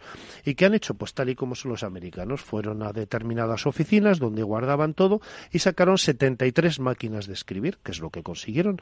Con esto lo llevaron a los, a los edificios oficiales y empezaron pues a gestionar pues la biblioteca, los vertederos, las facturas del agua, bueno, en fin, los servicios principales que hay en Matsu se pusieron en marcha, incluso personas jubiladas que tenían habilidad y agilidad con una máquina de escribir, pues mm, em, se prestaron voluntarios y digamos un poquito lo de las películas norteamericanas que todos juntos hacemos un esfuerzo, llevamos nuestra vieja máquina de escribir al consistorio, y mm, la aportamos para el esfuerzo común. Y así Matsu poco a poco, bueno, pues va ido recuperando. Va tiene 150 servidores en total en ese área de, estamos hablando que tiene la dimensión de dos países y van intentando recuperarlo. Eh, Patty Sullivan, la directora de Asuntos Públicos de Matsu, eh, ha comentado que ya los principales servidores están funcionando y que aunque ha pasado mucho tiempo, les ha costado, les ha costado muchísimo recuperarse. Matsu no ha pagado que lo sepáis. Bien por Matsu. bueno, oye, la verdad es que la, la historia que nos ha contado Ignacio es muy representativa, ¿no? Porque yo creo que Hoy en día se debe, por supuesto, hacer un ejercicio de securización de todos nuestros sistemas, hacer un backup y, como bien habéis expuesto, pues poner los eh, firewalls correspondientes, asegurarte, monitorizar permanentemente, hacer un, un eh, digamos, anticiparte a las amenazas, ¿no? Eh, como hemos comentado en alguna ocasión, ver, ¿no? Si de alguna forma alguien se está fijando en ti o alguien estaría, pues, quisiendo poner, eh, queriendo poner los ojos en tus, en tus sistemas, pero al mismo tiempo, como viene, no sé qué os parece, estamos diciendo que la seguridad 100% no existe, debemos tener medidas de contingencia que nos permitan seguir operando de una forma un poco básica, ¿vale? Cuando por ejemplo, nos tengamos que desconectar de la red. Eso no significa que no podamos trabajar en digital o en redes, em, digamos, eh, locales, ¿no? Sí, plan B. Sí, exactamente. Eso normalmente, al menos cuando yo estudiaba en el máster, se llamaba plan de continuidad de negocio. Es decir, tienes que tener un plan en el que tengas previsto cómo puede seguir funcionando la empresa, cómo puede seguir operando la empresa el día que no tengas los sistemas informáticos o toda la información en soporte digital que sueles utilizar y tener un plan o un básicamente un plan B, se lo habéis dicho, para, para seguir funcionando día a día El problema muchas veces también de esto es que no puedes estar infinitamente en plan B. Tienes que ir recuperando, ir pasando otra vez al modo normal de funcionamiento. Josep. Sí. ¿Qué te parece? Estaba escuchando a Pablo y es que estoy totalmente de acuerdo. Eh, ya no solamente disponer del plan B, obviamente evitar eh, usarlo solo cuando sea necesario y aplicar eh, pues reglas que al día de hoy son básicas para un correcto funcionamiento, que no se aplican bien no por desidia, por desconocimiento o supuestamente en algunos casos por falta de medios, que luego analizar si no son tal. Bueno, es que muchas veces también hay que. El, día a día nos come. hay que, ver si realmente ese día a día te come o, o, estás un poco. Hmm. Lo que hay que entender es que cualquiera de estos ataques que estamos hablando, en concreto el ransomware, le puede pasar a cualquiera, que es algo que decimos siempre, pero que todavía parece que no terminamos de entender. Para que nos hagamos una idea, el FBI, el FBI registró el año pasado casi 1.500 ataques de ransomware a víctimas que pagaron. En total, ¿sabéis cuánto pagaron el año pasado las víctimas en ransomware? ¿Cuánto? No lo mires, Pablo, en el móvil. No, voy a buscar tampoco, Ignacio, a ver. Más de 3 millones de euros a los secuestradores. Es una barbaridad. ¿Tres millones? Es una media de 2.000 euros por ataque. A lo mejor solamente en Estados Unidos, porque esto es del FBI. Pero claro, esos son solamente los ataques comunicados que, se ha enterado, que se ha enterado el FBI. Claro, todos los que no se han enterado pueden ser otros miles millones de, euros en este caso. Y en España, por ejemplo, datos del, Centro Nacional de Protección de Infraestructuras Críticas, el CNEPIC, eh, hubo 54 ataques contra infraestructuras críticas de la Administración en 2018, que es lo que decía Josep de ese problema de atacar a infraestructuras críticas, eh, centrales eh, eléctricas nucleares, hospitales. ¿Qué pasa si se atacan ese tipo de servicios? Pues, pues, mira, ¿sabes qué pasa? Y te lo voy a comentar claramente, casi nada, no decir que pasa nada, porque eh, una de las cosas que sabéis que me, me, encantan los datos es que, por ejemplo, en España el 95% de los delitos relacionados con nuevas tecnologías quedan impunes, según un estudio que se ha hecho público este año del Ministerio del Interior de ellos mismos. Es decir, que estamos todavía eh, muy, muy bajos de defensas respecto a esto. Es un mundo que, que realmente todavía nos lleva, como he dicho yo, unos meses de delantera. Eh, incluso las empresas como, como, la mía de ciberseguridad, eh, todavía estamos corriendo detrás de ellos. Ahora empezamos a pensar en positivo, quizá más a lo grande, una forma más tecnológica, y empezamos a tener ideas para eh, saber lo que van a hacer en un futuro. Pero realmente esto implica que el 95% de estos hechos quedan absolutamente impunes y muchos de ellos, muchísimos de ellos, sobre todo a particulares, quedan anónimos, no son denunciados jamás. Yo también lo preguntaba por la cantidad más que nada porque hace poco teníamos la noticia de que los creadores del ransomware Grand Crab se habían retirado de la cantidad de dinero que habían ganado ya a base de ransomware. Creo que eran como 2.000 millones de euros. Josep. Bueno, esa noticia, eh, sí, pues para muchos fue una alegría porque a partir de ese retiro pudieron recuperar todo lo que quedaba cifrado con todas las variantes de GunCrap, incluida la última. Ahora bien, el mensaje de despedida que dejaron, yo las cifras que pusieron las pondría en cuarentena. Por varios motivos. Primero, no lo puedes comprobar. Segundo, igual estaban echándose un farol y tercero, pues eh, igual estaban animando a otra gente para que se metieran en su negocio o incluso aprovecharan el código que van a liberar o hayan liberado para montar su propia versión. O hacer un traspaso. Exactamente. el negocio. Bueno, pues eh, vamos a seguir hablando de casos que aquí hemos comentado. Enseguida vamos a hablar del de Cantur, si os parece, que nos afecta más directamente, ¿no? Nos eh, volvemos a España después de pasar por Baltimore y por y por Anchorage en Alaska. Eh, para hablar de lo que le pasó a Cantur, que es, eh, si no me equivoco, Ignacio, pues el servicio eh, o la institución ¿no? Eh, que coordina el turismo de Cantabria, ¿no? Cantur. Bueno, pues brevísima pausa y nos lo cuentas. After Work con Eduardo Castillo. Tranquilidad es el sonido del mar. Tranquilidad es invertir al tiempo que ahorras, diversificas y proteges tu inversión. Tranquilidad es invertir en oro con Degusa. Infórmate en el 9119 82900. Degusa Oro. Es tranquilidad. Cuando Trump fue elegido presidente. I love this. Las opiniones más dispares se enfrentaron. cuando las acciones de Facebook se desplomaron tras el escándalo de Cambridge Analytica. El sector pareció tambalearse. Los mercados nunca se mueven de forma aislada y hay momentos en los que hay que tomar posiciones. Cuando lo importante es elegir, elija CMC Markets, su mejor opción. El 80% de las cuentas de inversores minoristas pierden dinero en la comercialización con CFDs con este proveedor. Debe considerar si comprende el funcionamiento de los CFDs y si puede permitirse asumir un riesgo elevado de perder su dinero. Nosotros habremos construido juntos. Vosotros habréis hecho algo grande. Cuando inviertes en tesoro público, el futuro se escribe en futuro perfecto. Es lo que tiene invertir en un país que quiere darte todas las oportunidades. Infórmate en tesoro.es. Invierte en futuro perfecto. Gobierno de España. Capital Radio se desplaza a Alicante el próximo 3 de julio, donde analizará en una jornada gratuita de 6 y media a 8 de la tarde las principales claves para invertir en los mercados. Nos acompañarán BMO Global Asset Management, Arquia Profim Banca Privada y Universe Asset Management. Reserve su plaza y asista al programa en directo conducido por Luis Vicente Muñoz, llamando al 91 283 3333 o en el mail eventos arroba capitalradio.es. El 3 de julio de 6 y media a 8 de la tarde en el Hotel Meliá Alicante, Plaza del Puerto número 3. After Work con Eduardo Castillo. Hoy en nuestro programa especial que repasamos los casos más eh, significativos que se han producido en ataques a ciudades, a instituciones aquí y allí. Estamos con Ignacio Solinís, experto de On Retrieval en ciberseguridad. Está también, nos acompaña Josep Albors de ESET España y por supuesto Mónica Valle y Pablo Sandemeterio. Y estábamos eh, diciendo que íbamos a comentar el caso de Cantur. Lo hablamos recientemente, Turismo de Cantabria. Eh, y extrañamente solo salió principalmente en la prensa regional, cosa que, bueno, pues por otro lado es comprensible, pero que al final eh, todas las regiones tienen instituciones de turismo, todas las regiones tienen muchas instituciones públicas que nos lo digan a nuestro país, ¿eh? Mm. con las comunidades autónomas y todos los organismos públicos que, que hay ahora mismo. Ignacio, ¿qué es lo que pasó? Bueno, eh, lo comenté hace un par de semanas.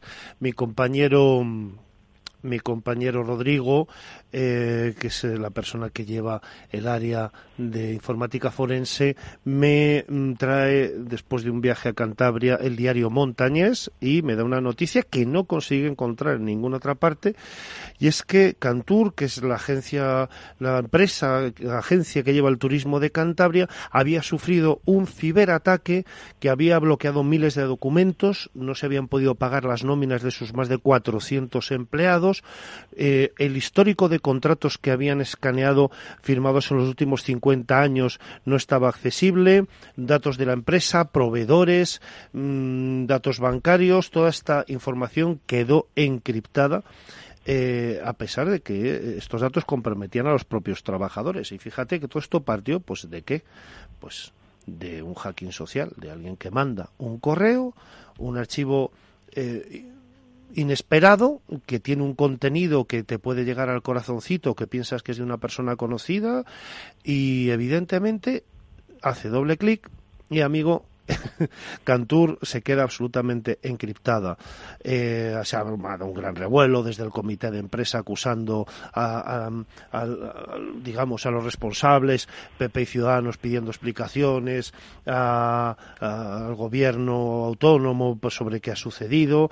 En cualquier caso, Encima llovía sobre mojado porque la empresa pública tenía su propia red de seguridad, cosa que normalmente debes referirte al CNI, un poco pedir el consejo al experto, como siempre, al que sabe. Oye, CNI, ¿tú qué sabes de ciberseguridad que hacemos? Bueno, pues ellos habían puesto sus propias medidas, su propia red de seguridad, pero las copias de los dos últimos años estaban conectadas al servidor principal y no eran autónomas, es decir, había un camino de ida y vuelta, eh, como si fueran vasos comunicantes, por explicar que lo entendáis, y la infección atacó por igual a ambos repositorios. Y eh, de esa manera este tipo de backup que tenían planteado eh, no, evidentemente, no funcionó. Eh, algunas fuentes incluso aseguran que el virus ha destruido la contabilidad de la empresa y que puede afectar al pago a proveedores. Pero vamos, esto ya son anécdotas. Quiero decir que en sí yo me quedo con el hecho, aunque haya quedado prácticamente ceñido o solamente eh, se haya informado al área de Cantabria, realmente es curioso que, que una entidad pública que tiene, digamos, de una zona pues muy turística, que tiene más de 400 empleados y que em, eh, trabaja con dinero público, que al fin y al cabo, digamos que, que no estamos hablando del empresario de una pyme, que oye, vamos a ver, voy a contratar ciberseguridad, voy a llamar a Ignacio de un Retrieval, que me parece un tío profesional bueno y tiene todos los recursos, sino que, sino que bueno, puede, mm, oye, llamar directamente al CNI y decir, oye, por favor, ¿qué debo hacer? ¿Que me dais, que me enviáis o, o qué, qué, compro? Bueno, pues esto no se hace, ¿no? Mm, se montan una, una, una serie de medidas de seguridad, pues un poco, vamos a ver, es tétrico decirlo, pero es un poco de cine cómico. Es, eh, es un poco da un poco de, cosa ver ver cómo se monta esto. Y ojo no me quiero meter con ningún profesional yo creo que seguro que allí hay profesionales muy dignos. No sé no sé lo que piensa Josep que le estoy oyendo que todavía está con nosotros. Eh, escuchaste tú esta noticia la viste en su momento pues creo que lo escuché de refilón por algún canal de Telegram, porque como tú muy bien has dicho, solo salió en, eh, medios locales. Y es como veníamos diciendo, pues otro caso más de ransomware el tema es eh, las decisiones que se toman a posteriori y también los que se habían preparado para intentar hacer frente. Tú lo mismo lo has dicho, no estaban así, por decirlo, eh, comunicándose como debiera con el CNI por su ser correspondiente, lo habían hecho por su cuenta. ¿Es una buena solución? Pues hombre, si trabajamos todos juntos, mejor. Si tenemos cada uno por, por nuestro lado, pues los recursos son limitados. Oye, habéis hablado de que fue un phishing eh, probablemente, ¿no? El, la puerta de acceso para... bueno, un físico, un, documento adjunto, como Sí, un documento adjunto exactamente en un correo electrónico. Entonces, mm. eh, normalmente estos ataques de, de, que se producen como phishing, ¿no? Bueno, en realidad el phishing es la suplantación, ¿no? suplantación, sí. Vale, el correo adjunto, eh, ¿qué es lo que suelen utilizar los, los malos para eh, antes decía Ignacio, algo con, mucho amor, no sé si decías, ¿no? sí, algo que te llega al corazón. Sí, que te llega al corazón y tal. Eh, eh, ¿Qué es lo que suelen utilizar y qué tipo de formato lleva el documento adjunto que es el peligroso para nuestra organización? Pues basándome en mi experiencia personal en los últimos meses, diría que ahora mismo están centrándose en documentos ofimáticos de Office, tanto Word como Excel. Tú ves el documento, aparentemente o puede salir algo porque simule una factura, una factura o algún tipo de texto, pero por detrás se está ejecutando porque tú le has dado permiso o te lo pide directamente el delincuente cuando abres el documento a que se ejecute código cuando abres ese archivo. De esa forma, pues el delincuente permite que al ejecutar el documento se descargue el ransomware en sí en esa máquina y empiece a cifrar. Bueno, ransomware o cualquier otro malware. O sea que es un documento de Word que yo hago doble clic como en cualquier otro. O Word o Excel y yo y veo que se me abre un documento de Word, veo que de repente no reacciona, ¿no? Normalmente hay dos variantes. Una, que es que el documento no haya nada o te dé un error, y otra, que eh, sí que se muestre algo, que puede ser información relacionada con el cuerpo del mensaje, pero que por detrás está descargando lo que es el malware en sí. Oye, ¿y en los destinatarios em, quiénes suelen ser? ¿Son personas concretas o de una organización de 400 nos les llega a 400? Lo digo porque te lo digo porque sé perdona que te interrumpa, porque yo no soy director financiero de una empresa y me llega factura 2018. Mm, claro. entonces digo, ¿para qué voy a abrir yo esto? ¿No? Efectivamente, tú no lo abrías, pero el departamento de administración o comercial es probable que sí. Aquí, aquí jugamos con lo que yo siempre he llamado el enemigo interno. Ahora mismo estamos, eh, estamos en ya en campañas de lo que llaman awareness, ¿no? Que es un poco el, el concienciar, convencer y entrenar y entrenar al trabajador, al usuario último eh, eh, en la ciberseguridad y enseñarle este tipo, este tipo de trucos. Mira, uno de los más fáciles que yo he visto en este, en este, en este tipo de training ha sido, pues decir, oye, soy yo fulano que estuve ayer por allí por la oficina, me verías y he perdido este llavero y te pone una foto. Y es un correo que prácticamente tú ves que puede ser posible que sea de tu empresa. Lleva, lleva incluso, pues, pues parece que viene de un servidor de tu empresa enteramente por el tipo de, de correo que es y sin embargo, pues no lo es. Pero encima lo más grave es lo que está diciendo Josep, que es que ya son documentos de Word, que ya es que no es un documento adjunto, digamos, complejo como puede ser una foto, puede ser un vídeo. No, no, es un, un documento de Word, un punto doc. Eh, pues hasta ya han conseguido comprimir la cosa o, tener eh, recursos suficientes como para adjuntar eh, este tipo de ataques a un documento de Word. Sí, Cuidado porque también hay que tener en cuenta que este tipo de ataques usando documentos informáticos datan del año 96-97, cuando Microsoft implementó sus macros. Esto simplemente es una variación y lo que hace es ejecutar código que normalmente pues ejecuta otro código que descarga un poco más complejo, pero la base es igual que hace 20 años. Exacto, lo que iba a apuntar, o sea, totalmente de acuerdo con, con Josep, que estos ataques ofimáticos es como que han vuelto al, presente desde, desde un pasado muy, muy lejano en el que empezaron a, a, venir y, bueno, el propio I Love You, si os acordáis de hace mucho tiempo, usaba también macros, que fue para, para replicarse. En este caso, bueno, también muchas veces es que el, la distancia de seguridad que tenemos entre ejecutar y no ejecutar la macro básicamente es un botón de arriba en el que pone ¿quieres habilitar las macros sí o no?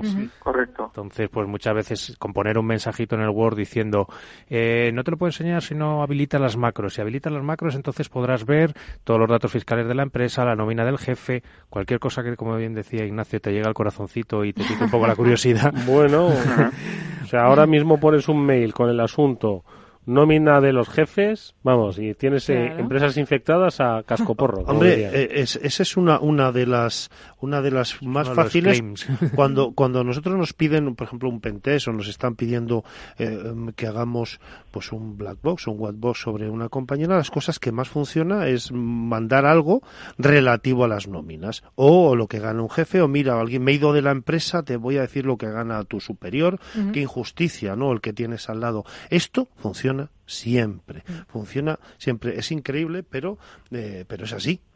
O no mandarlo, porque también hay pruebas de intrusión, pues colocando pendrives, ¿no? Eh, por la empresa. Y lo decía Josep el otro día en, en un evento de, de SET, decían, decía, si os conectáis a puertos USB que os encontráis por ahí, cuidadito. Y da una recomendación muy buena, además, Josep, sobre este tema. ¿Cuál es, Josep? Puedes usar algún tipo de escudo o cable que solamente deje pasar los datos. Un escudo. perdón, los datos, no, perdón, la, la, corriente. La corriente, Un filtro, un filtro, efectivamente. Es que eso es algo que no conoce mucha gente, pero me parece que es fundamental. Utilizamos todo tipo de gadgets y de dispositivos y estamos todo el día con el móvil y con tal, y no conocemos cosas tan básicas como, como esta, hmm. que es fundamental. Bueno, no, iba, iba, a comentar que hay, hay, además hay remedios bastante sencillos. Quiero decir que si tú quieres abrir un archivo y tienes lo que hablábamos antes, un sandbox. Sandbox sencillamente es eh, un entorno controlado en el que tú puedes eh, abrir un archivo adjunto sin que llegue a, infectar ni dañar tu sistema operativo. Oye, pues eh, vamos a concluir, si te parece, Cantur. no sé si se sabe ya el, estado de en qué, cómo está, si están operativos, si no están operativos, no, no sé, ¿se sabe Vamos a ver, no, no tengo, de verdad ha sido muy difícil conseguir, conseguir mayor información, sobre información porque realmente lo que tengo es que eh, los partidos políticos se culpan unos a otros acerca de esto y piden información y saber qué ha pasado. Em, que realmente eh, lo han llevado a su consejo eh, que durante algún tiempo los proveedores eh, se han, han, tenido que facturar a mano pero no me ha trascendido de ninguna forma información sobre cómo han eh, solucionado esto. Me imagino que siendo vamos una empresa con carácter local y hablamos 400 empleados, creo que eh, bueno, siendo no creo que haya muchos servidores, creo que habrán podido recuperarse más o menos bien. No hay noticia de que hayan pagado, desde luego, como estábamos comentando hoy y no ha trascendido, te digo mucho, mucha, mucha mayor información. Es que voy a aprovechar, vamos a volver un poco al, al, inicio de nuestro programa, es que las portadas no suelen coger cuando recoger cuando una empresa se ha recuperado o cuando ha retomado esa actividad normal. algo bueno, ¿no? Mm. Sí, solamente cuando ha pasado Sí, algo. solo de las malas noticias. Bueno, pues lo comentaremos. Cuando Baltimore se vea libre de, eh, Nosotros lo diremos. de secuestro, Nosotros lo contaremos aquí. Me parece muy bien. Eh, eh, últimos minutos para comentar algunas defensas, eh, Ignacio, que siempre hay buenas recomendaciones y qué es lo que podemos hacer, sobre todo si trabajamos, qué sé yo, en la nube. No, sí, eh, vamos a ver, yo dentro de la monitorización, dentro de la ciberseguridad, siempre te digo que yo recomiendo trabajar con capas, como, como una cebolla, ¿vale? Tendríamos una, una primera capa que sería nuestro endpoint. Bueno, quizá la primera capa somos nosotros mismos, ¿eh? El awareness, en la ¿Vale? formación. Exactamente, el correíto de las nóminas de los jefes. eh, Nosotros- no se abre ni alguien. No va a caer esa breva. Ese correo no la- existe, Exactamente, exactamente. No existe, no. Exactamente. Además siempre te pican porque no te, no deja de ser el, timo del toco mocho. Quiero decir que te ponen un, un caramelito que saben que puede ser eh, interesante para ti, en este caso en forma de información. Bueno, pues primero sería lo que sería el endpoint, sería bueno también la formación del personal. Luego estaríamos hablando de, de la mm, seguridad perimetral, que ahí siempre he dicho que es la monitorización. Lo principal es tener un, un firewall, pero también monitorizado. Tienes que tener información de cómo es tu, tu red, de, de, bueno, pues tener una cierta auditoría de seguridad, decirte, oye, cómo debes segmentar tu red, debes sacar las cámaras de seguridad, el tema de, de en fin, de la web de, la red de telefónica de invitados, de, de, datos, pues tiene que estar fuera, en fin, una serie de cosas. Y eh, además, luego, bueno, pues el tema un cloud, vamos a ver, eh, de esto me gustaría que lo habláramos otro día. Eh, por subir los datos a una nube no están seguros. Yo siempre he dicho, de las nubes caen cosas, cae agua, en este Mm. caso llueve, y van a llover. Incluso ángeles. Pues bueno, van a llover datos, ¿vale? La parte más vulnerable de nuestras empresas es nuestra página web, sobre todo si tenemos comercio online, ¿vale? Es una parte muy delicada. Que para esto que recomendamos normalmente es un WAF, ¿vale? Es lo que llamamos un, un firewall on cloud, un firewall online, ¿no? Eh, de esto evidentemente supongo que Pablo puede hablar muchísimo, pero eh, eh, siempre hay que poner algún tipo de medida de, de seguridad de este tipo. Y de segundo, si nosotros estamos pensando, considerando, pues que, vamos a ver, pues tenemos Drive, tenemos otros programas de gestión que trabajan también on cloud, tenemos que tener un control sobre nuestros archivos. Para esto, por ejemplo, es lo que sirve un CASB. ¿De acuerdo? Que esto también podríamos hablar otro día, que lo dejo encima de la mesa, la idea de quién audita la nube. ¿Cómo sabemos que yo tengo varios programas para compartir on cloud y los empleados no están pasando la información de un lado a otro como un malabarista? ¿O quién ha creado qué, lo ha subido, lo ha bajado del Drive o de cualquier otro proveedor que tengamos on cloud y quién tiene permiso de acceso. Bueno, pues todo esto se puede saber mediante, eh, por ejemplo, mm, cosas como un CASB, de lo que ya hablaremos otro día, pero quiero dejar este mensaje y es que eh, también en la nube existe riesgo y hay que administrar los datos y tener securizado ese canal de subida y de bajada y saber quién tiene qué y con quién lo comparte. No sé si estás de acuerdo. No, no, por supuesto, sí, sí. Hay una Eh, percepción de que la nube es, eh, ¿verdad? Como siempre lo dijo Pablo el primer día de programa, que la nube en realidad es el ordenador de otro. Sí. Sí, iba a hacer referencia a, a- a Sí, la sí. frase porque es la ¿Verdad? verdad es que es- Claro, funciona entonces- muy bien, o sea, es que es la realidad tal cual. De hecho, hay un informe muy reciente de Symantec que encues- ha- bueno, es una encuesta a responsables de seguridad de empresas de todo el mundo, ¿no? Y precisamente ellos mismos eh, reconocen que las prácticas de seguridad tienen muy difícil seguir el ritmo de, de adopción de, de la nube, ¿no? Es decir, que la nube tiene un ritmo muy rápido y las prácticas de seguridad van bastante por detrás. Josep. Sí, totalmente de acuerdo con el informe de los compañeros de Symantec. La verdad es que eh, muchas veces, eh, a ver, como ha dicho antes el compañero Ignacio, sí, eh, la seguridad se va por capas, pero a veces empieza por la última, cuando deberíamos empezar por la primera. Y ahí quiero, quiero recordar lo que ha dicho antes Pablo, que ha hecho algo muy importante, que es la actualización de sistemas y aplicaciones en los entornos corporativos que a muchos les puede parecer un dolor de cabeza, pero peor es que por culpa de una falta de actualización te ataquen la empresa y consigan entrar. Eso es crucial actualmente y ya existen métodos para hacerlo de forma efectiva. Eso, junto a una, digamos, política de permisos más estricta que lo que estamos acostumbrados, que no todos los usuarios tienen acceso a todos lados, y una segmentación de redes que 2019, por favor, empecemos ya a segmentar redes para evitar propagaciones en redes corporativas. Que equipos no críticos afecten a equipos críticos no tiene ningún sentido actualmente por culpa de una segmentación. y a partir de entonces ya hablaremos de capas, protección en endpoint, nube, etc. Pero empecemos por lo básico, por favor. Mm. No puedo estar más de acuerdo con Josep. Y yo quería apuntar también una medida que ha dicho Josep también muy necesaria, que es el trabajo en equipo. Es decir, hay que trabajar en equipo, los malos trabajan en equipo, se comparten información, se subcontratan equipos y tienen unos KPIs de rentabilidad para, para seguir funcionando. En, en general, compartir información, compartir información de amenazas y trabajar en equipo. Pues es lo que ha querido hacer hoy, eh, desde la distancia, Josep Albors, al que le agradecemos que nos haya acompañado estos minutos y al que, como bien decía Ignacio, esperamos una prontísima y total recuperación de, insisto, males que por la voz no se perciben. Josep, un fuerte abrazo y gracias. Un abrazo. Muchísimas gracias. Adiós. Bueno, pues nada, amigos, eh, no nos quedan estos segundos nada más que para agradecer a Ignacio Solinís y a todos los especialistas de On Retrieval que nos hayan acompañado hoy, nos hayan ilustrado y que a través de estos casos reales que os hemos traído, Baltimore, eh, Anchorage, Cantur y muchos otros, entendamos que bueno que no estamos solos básicamente. Mm. Está muy bien este tipo de programas y toda la información que nos da Ignacio siempre fantástica, porque así las empresas ven que también les puede pasar a ellos. Por supuesto. Ignacio Solinis, gracias amigo. Muchas gracias a vosotros. Pablo y Mónica, como siempre, gracias. Nos vemos la próxima semana. Gracias a ti siempre. A las 18.30 será en el Afterword de Capital Radio. Nosotros eh, os dejamos con José de la Morena, que ya está aquí preparado para contar todo lo que pasa en el mundo, todo lo que pasa en nuestro país, en la economía y la política. Adiós.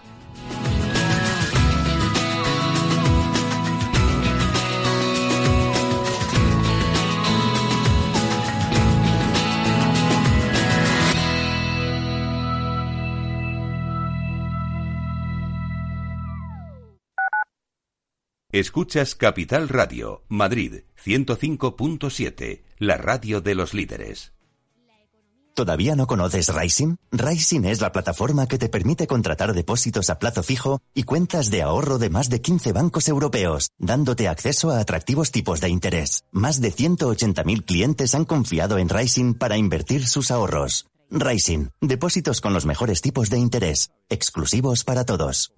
Únete a El Viajero de la Ciencia todos los jueves a las 10 de la noche en Capital Radio.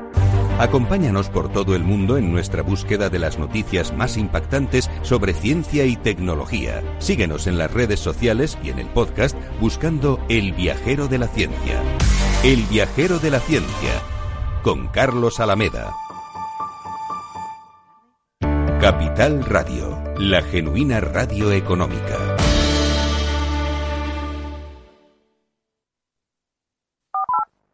Si ya no escuchas la radio como se hacía antes, ¿por qué deberías sacarte el carnet como lo hicieron tus padres? Apúntate a Drivo, la autoescuela 100% digital con más de 10.000 usuarios en Madrid. Con Drivo estudias el teórico, gestionas tu examen y reservas prácticas. Todo desde el móvil. Descárgate la app de Drivo y empieza a conducir por solo 49 euros. Amplify your career through training and development solutions specifically designed for federal government professionals. From courses to help you attain or retain certification, to individualized coaching services, to programs that hone your leadership skills and business acumen, Management Concepts optimizes your professional development. Online, in person, individually, or groups, it's training that's measurably better. Learn more at managementconcepts.com. That's managementconcepts.com.